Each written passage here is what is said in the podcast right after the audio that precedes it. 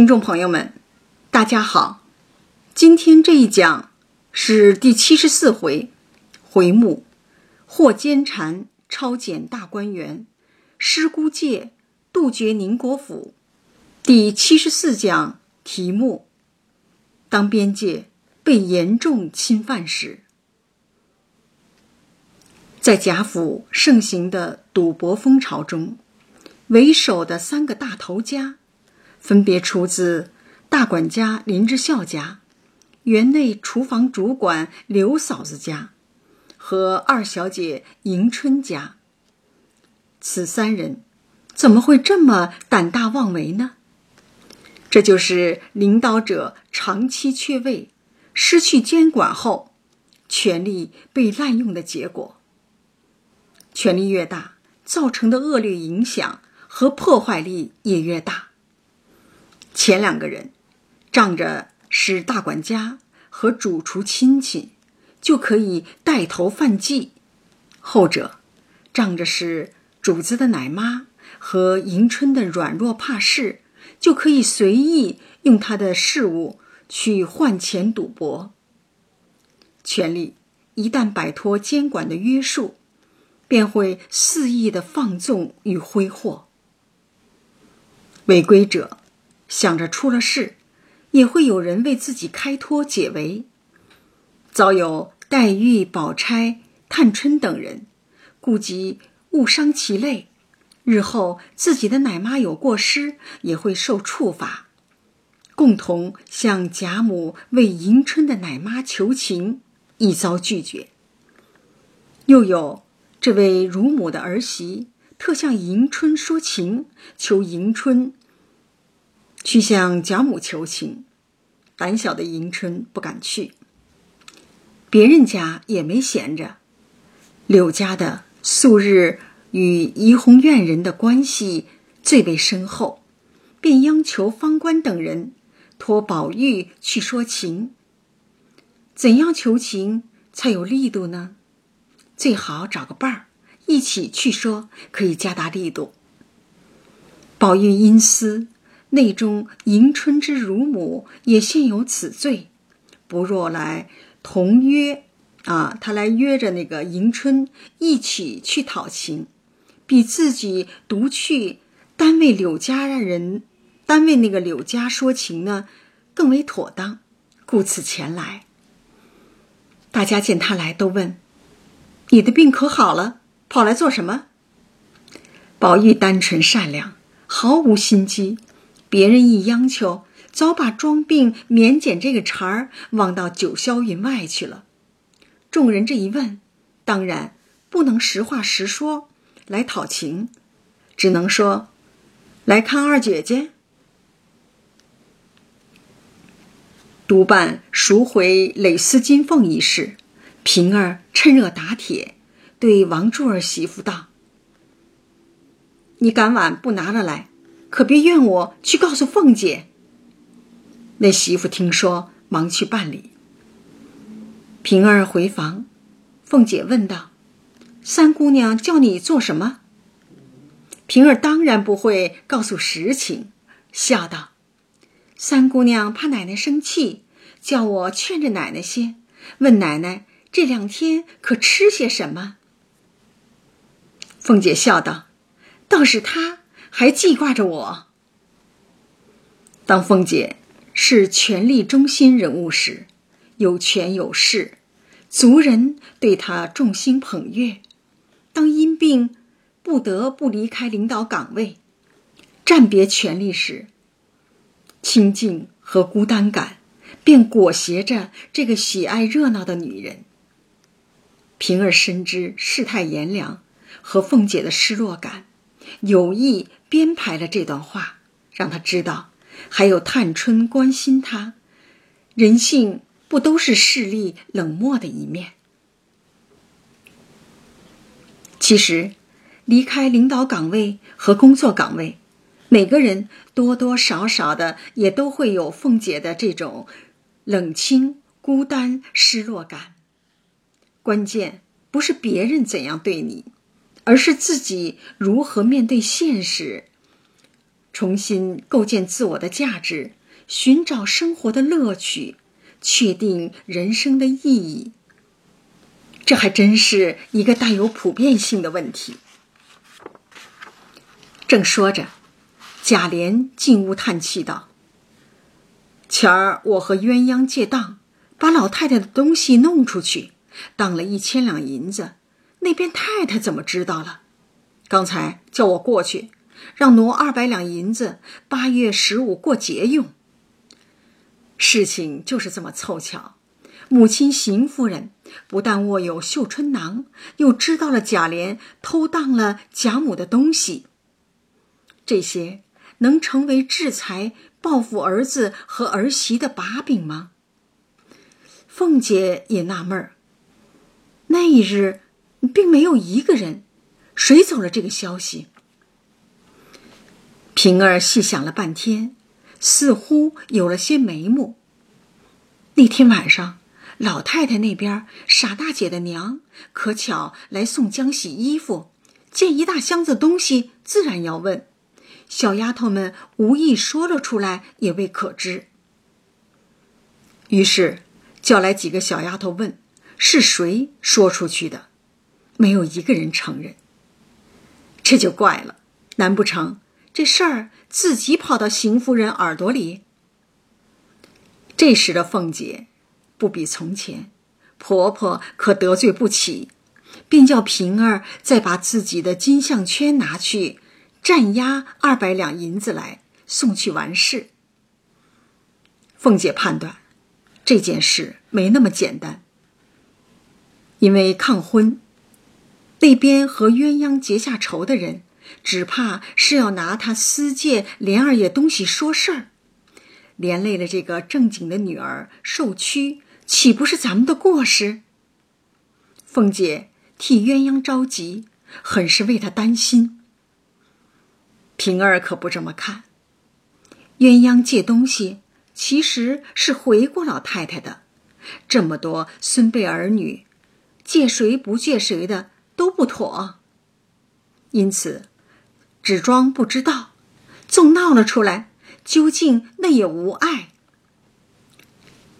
正说着呢，只见王夫人气色更变，只带一个贴己的小丫头走来，一语不发，走至里间坐下，更是喝命平儿出去。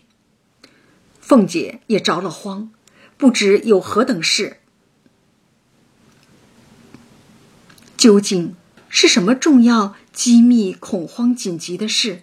非要此刻与凤姐一人说不可呢。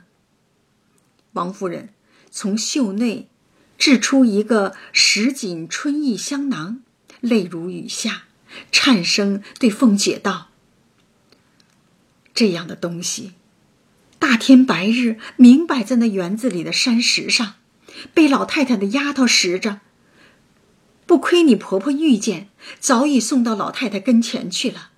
我且问你。”这个东西如何移在那里来？见到绣春囊，凤姐吓了一跳，听到这么确定的问话，更是变了脸色。太太怎知是我的？王夫人又哭又叹道：“道出了理由啊！除了你们小夫妻，那些老婆子们、小女孩们，要这个何用？”对此，老婆子已经过了感兴趣的年龄，而小女孩还没有到这个年龄。只有你俩正当年。王夫人用排除法进行推断，进行了那个推理和判断啊。自然是那莲儿不长进的下流种子哪里弄来？你们用和气当做一件玩意儿，年轻人。儿女闺房私意是有的，你还和我赖？外人要知道这东西是你们丢的，是你们俩丢的呢？这性命脸面还要不要了？主观臆断常常使人深陷先入为主的那个困那个困境啊，陷入到这个困境当中，反而误认为这就是真实。凤姐又急又愧，紫涨了脸，一抗言，双膝跪下。凤姐久病的身体太虚弱，要倚靠着抗炎才能跪下，手扶着抗炎呢才能持久。从前的强势光彩完全不在。只这几个字，便把凤姐的弱体病态描写入微。她含泪诉道：“太太说的固然有理。首先，我有这东西，但比你你拿的这个呢，仿货、试卖货精致的多，是真正宫里的好物件。其次，这东西是在家里用的。”我根本不会拿到外头去。从这两条足以说明，这个绣春囊不是凤姐的，那可能是谁的呢？第三，可能是仆人中那些与凤姐年龄相仿的年轻的媳妇身上的，他们也常进园。第四。还有太太带过来的几个小姨娘，年轻侍妾，如嫣红、翠云、佩凤等人。老夫少妻，他们更该有这个了。第五，园内众多丫头小厮，从外头得了来的，也未可知。这番有理有利有节的辩解分析一说出，谁能不信凤姐呢？这段大尽情理的话，让王夫人叹道：“你起来，不过我气急了，拿了话激你。”凤姐，毕竟与王夫人同出在王家大门名户，王夫人从心里不愿意，也不相信她能做出这样的事。既然她婆婆邢夫人说的有鼻子有眼儿的。一时冲动就盲目相信了，这也是有的。但如今却怎么处理好呢？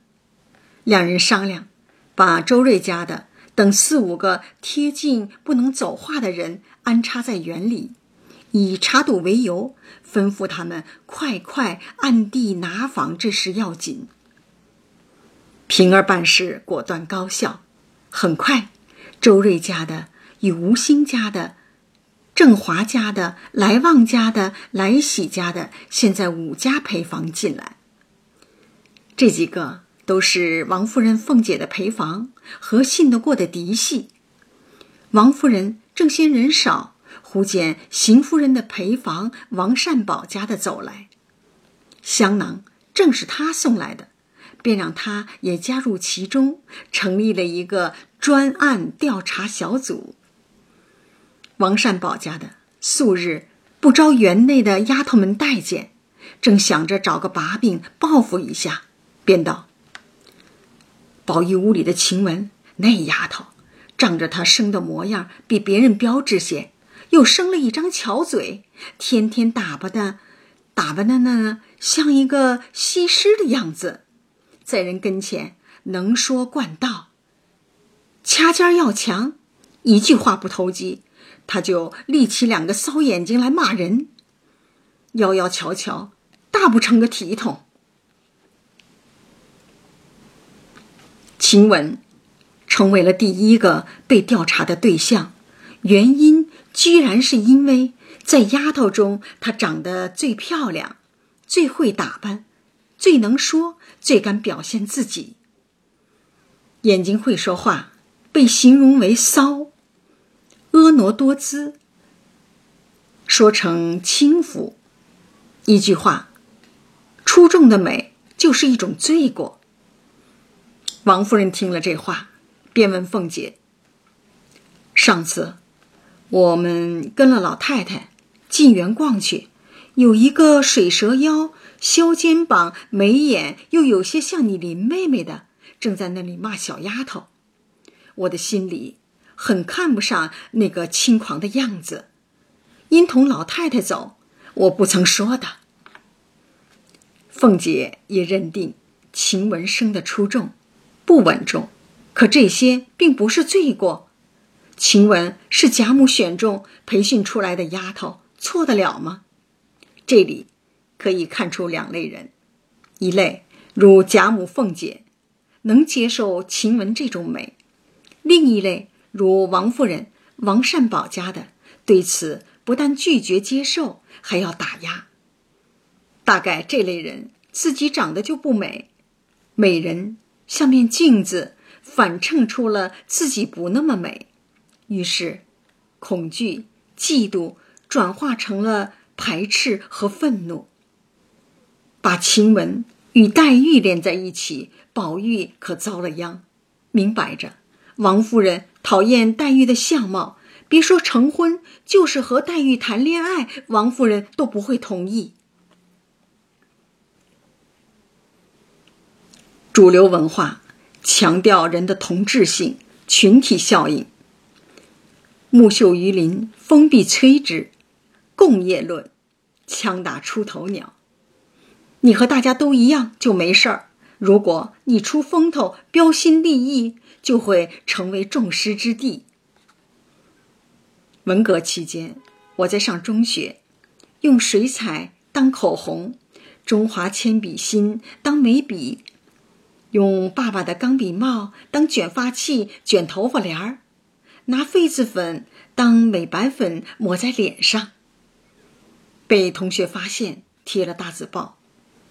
从那时到现在，我一直不认为我有什么错。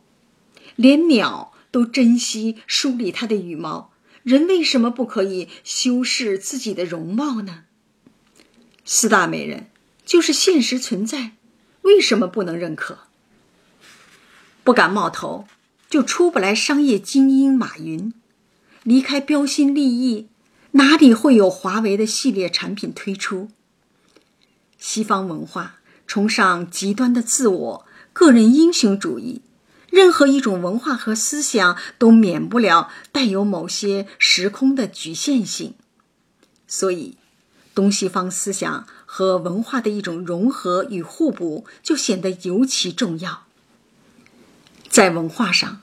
主流和非主流，都是人们的认知和分别；同质和异化，都应是文化中的两股彼此矛盾又彼此成全的力量。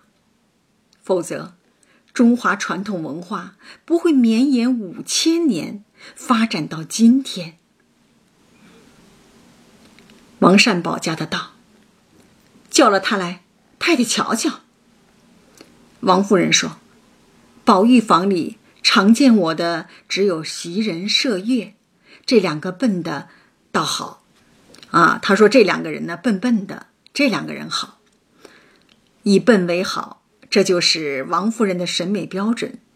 可是笨人哪里补得了孔雀裘呢？对晴雯，我一生最厌这样的人，况且又出来这个事。好好的宝玉，倘或叫这蹄子勾引坏了，那还了得？赵姨娘就是由丫头变成了贾政的妾，也因此在王夫人心中有了心结。她最怕宝玉步他老爸的后尘。如果王夫人知道了是宝玉叫做袭人和他发生了性关系，还会对袭人有好感吗？他能相信自己的宝贝儿子也能勾引丫头吗？性是人的本能，而女人的美常常能诱发男人的情欲，使其始乱终弃。在这样的逻辑下，美是错误，便会遭到一种道德谴责。午睡中的晴雯，被王夫人的丫头。叫到了凤姐房中。王夫人一见她，钗朵鬓松，山垂带退，有春睡捧心之遗风，而且形容面貌恰是上月的那人，不觉勾起方才的火来，便冷笑道：“好个美人，真像个病西施了！你天天做着轻狂样给谁看？”你干的事，打量我不知道呢。我且放着你，自然明儿揭了你的皮。宝玉今日可好些？王夫人也承认，晴雯有一种慵懒病态的美，这更容易博得男人的同情、怜悯和爱恋。所以，在男权社会，以男性视角，男人们自然可以理直气壮地认为，是女人以美色勾引了男人，激发了男人的情欲，是产生罪恶感的根源。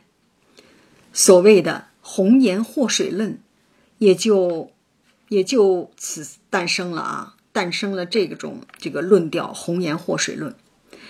更为悲惨的是。像王夫人这样的女人，也以男性视角来观察，得出同样的结论。听此言，晴雯便知遭人暗算，只说：“我不大到宝玉房里去，又不常和宝玉在一起，好歹我不能知道。我原是跟老太太的人，拨了我去外间屋里上夜，不过看屋子。宝玉的事。”毫不曾留心，啊，他说宝玉的事呢，我不曾留心。太太记怪，从此后我留心就是了。尽管这些不是实话，王夫人还是担心宝玉身边有这样一个美人，忙说：“阿弥陀佛，你不亲近宝玉，你不敬宝玉，是我的造化，竟不劳你费心。”既是老太太给宝玉的，我明儿回了老太太再撵你。厉声喝道：“去，站在这里！我看不上这浪样儿，谁许你这花红柳绿的打扮？”晴雯一出门，便拿手帕子握住脸，一头走，一头哭，直哭到园门内去。晴雯。对宝玉没有非分之想，什么都没做，却要被王夫人撵走。对事物所惑，不是因为事物本身，而是因为对事物的想法。对美既是如此，一个不想堕落的人，遇到再美的人也不会犯错。美何罪之有？就像用菜刀去砍人。谁也不能怪罪菜刀吧。世上有多少美人，无辜承担了莫须有的罪名，成为男权文化的牺牲品。美也像一面镜子，真的可以映照出人性中隐藏着的恐惧感和罪恶感，更可以显现出人性中的圣洁和伟大。雪琴在《红楼梦》中。为这些美人平反昭雪。王善保家的道：“太太，且请养息身体要紧，这些小事只交与奴才。如今要查这个主儿，也极容易。等到晚上园门关了的时节，内外不通风，我们竟给他们来一个猛不防，带着人。”到各处丫头们房里搜寻，事情发展到如此荒诞的地步，地步啊，发展到这种地步，专门挑事的王善保家的，也能成为抄检大观园的谋划者和领头羊。王夫人偏听偏信，凤姐还沾带着嫌疑人的身份，只能低头答应。恶人当道。大观园的灾难日来临。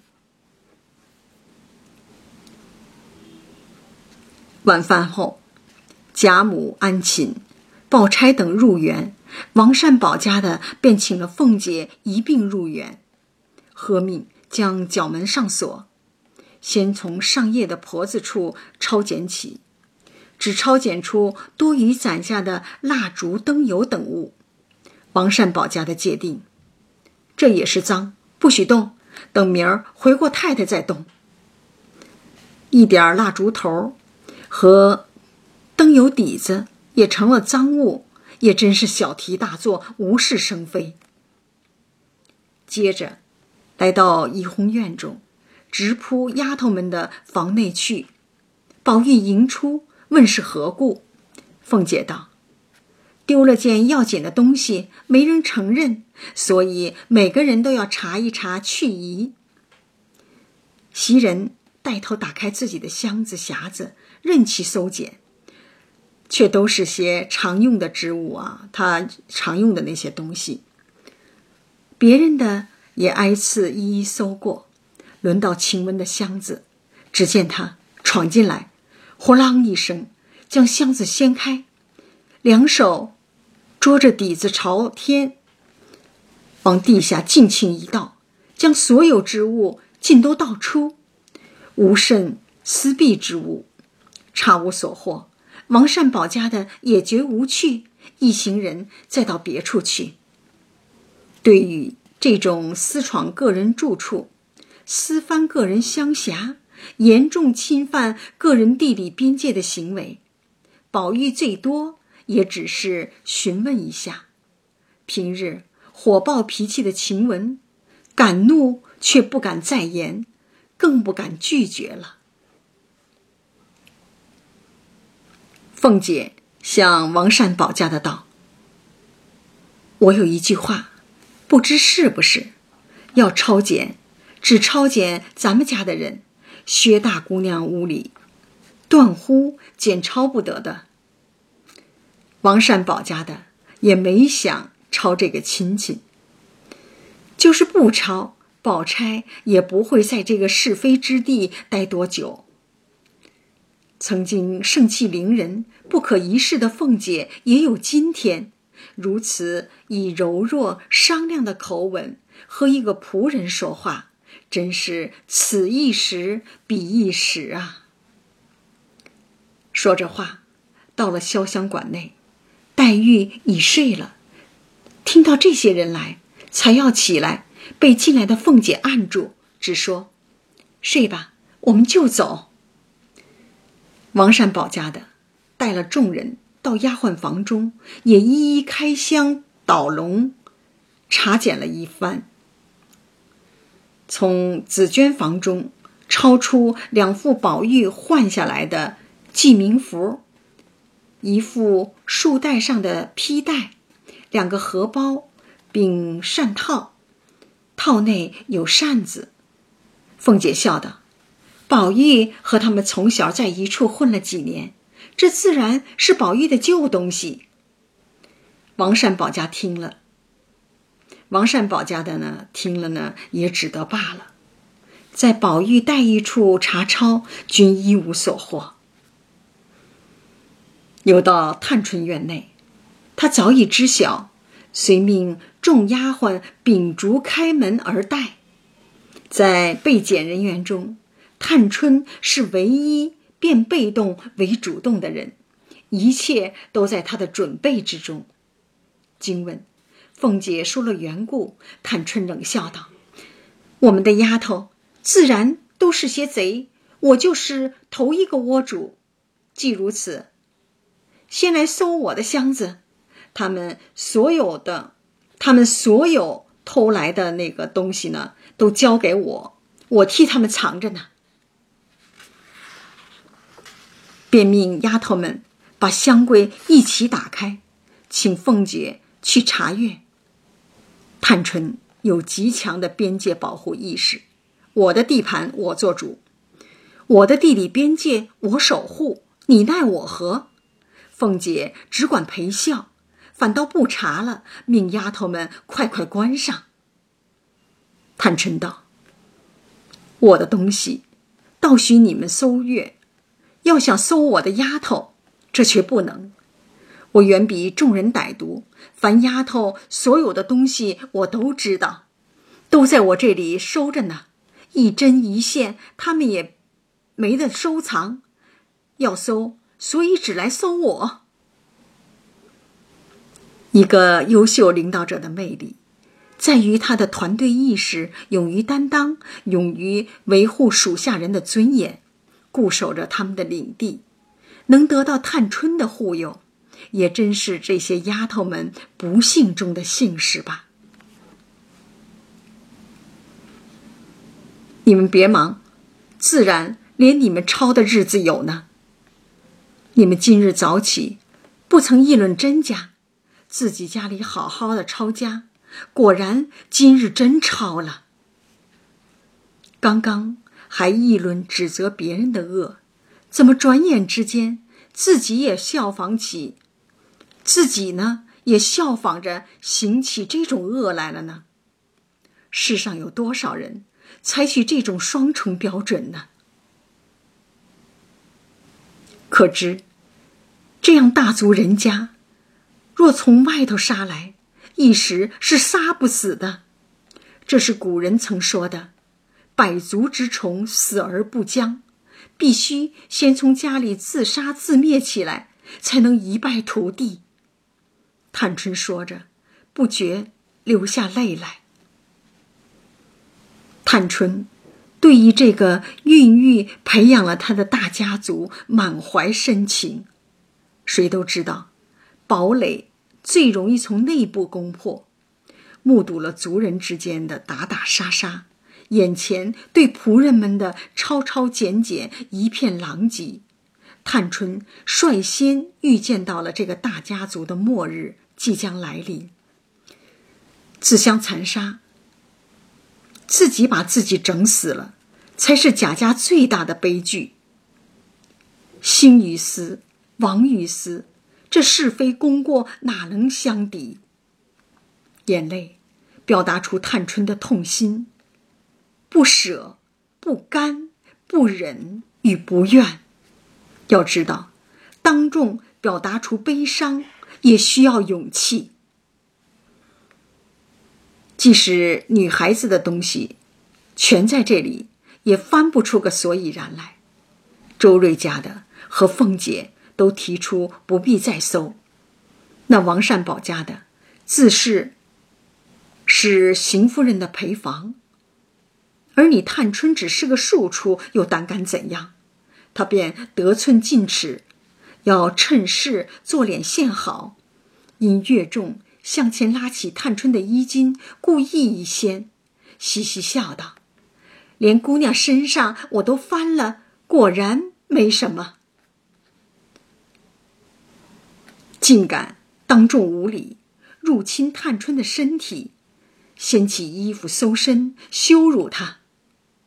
凤姐见势不好，实在看不下去，忙说：“妈妈走吧，别疯疯癫癫的。”一语未了，只听“啪”的一声，王家的脸上早着了探春一掌。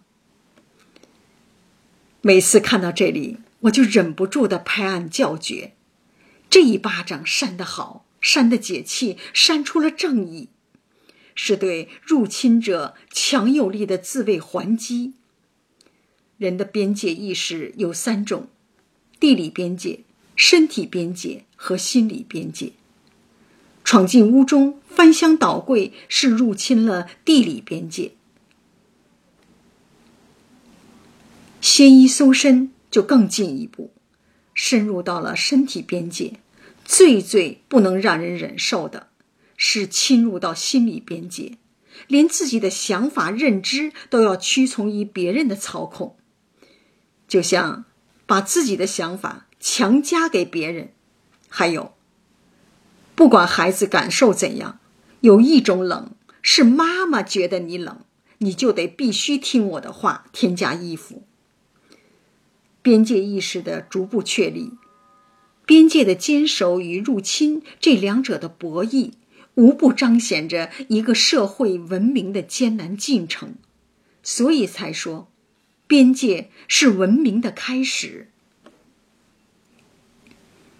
探春大怒。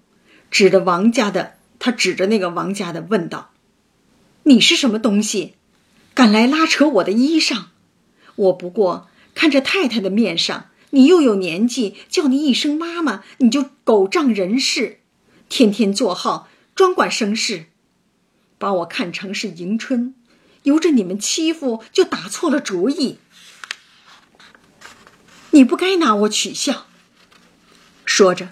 便亲自解衣卸裙，拉着凤姐儿细细的翻，又说：“省得叫奴才来翻我身上。”人没有愤怒，就像一个国家没有武器。弗洛伊德说：“一个人必须学会合理或者象征性的表达他的攻击性，否则他就会出现心理问题。”心理学上有个结论：愤怒和恐惧其实是一回事，区别在于你的边界被挑战。你觉得自己的力量大过对方，你就愤怒了；你觉得自己的力量小过对方，你就恐惧了。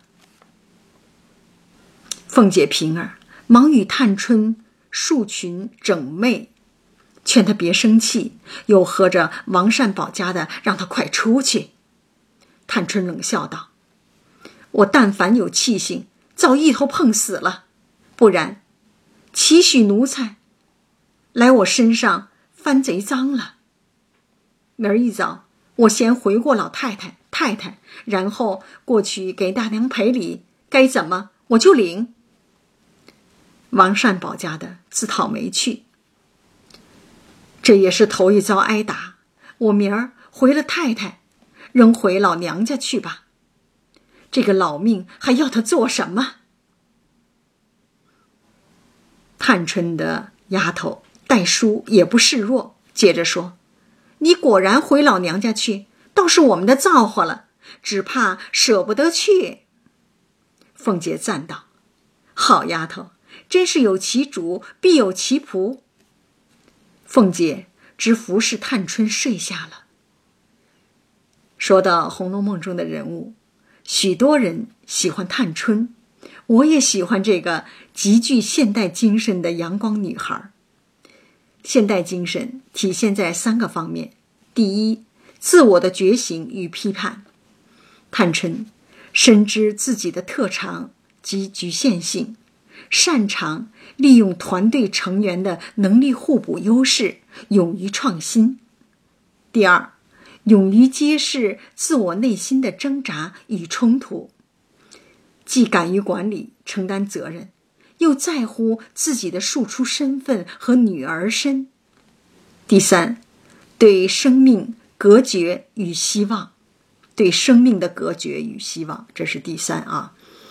他有强烈的摆脱庶出家庭的期待，冲破阶层固化藩篱的愿望，逃离行将衰败家族的诉求。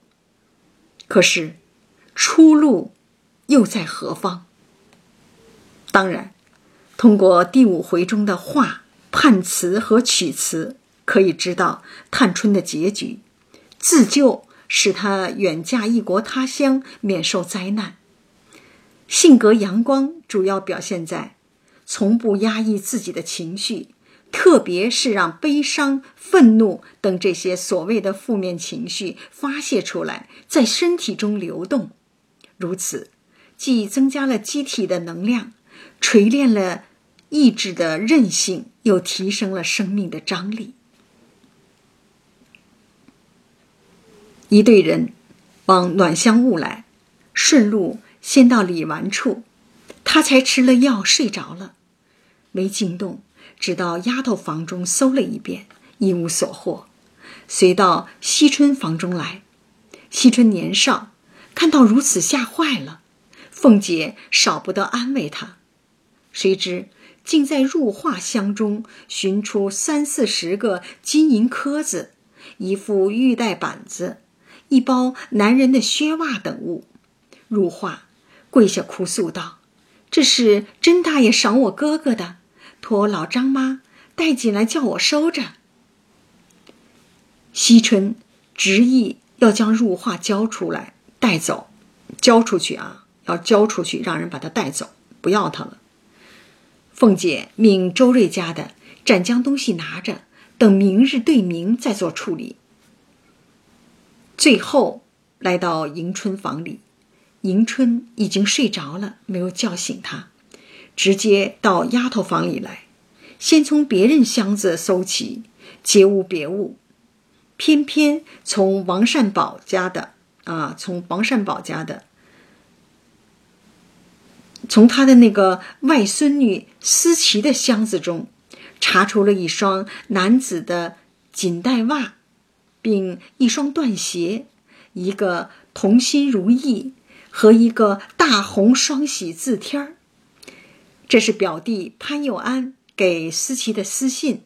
凤姐当众念出思琪的风流事，便众人皆知。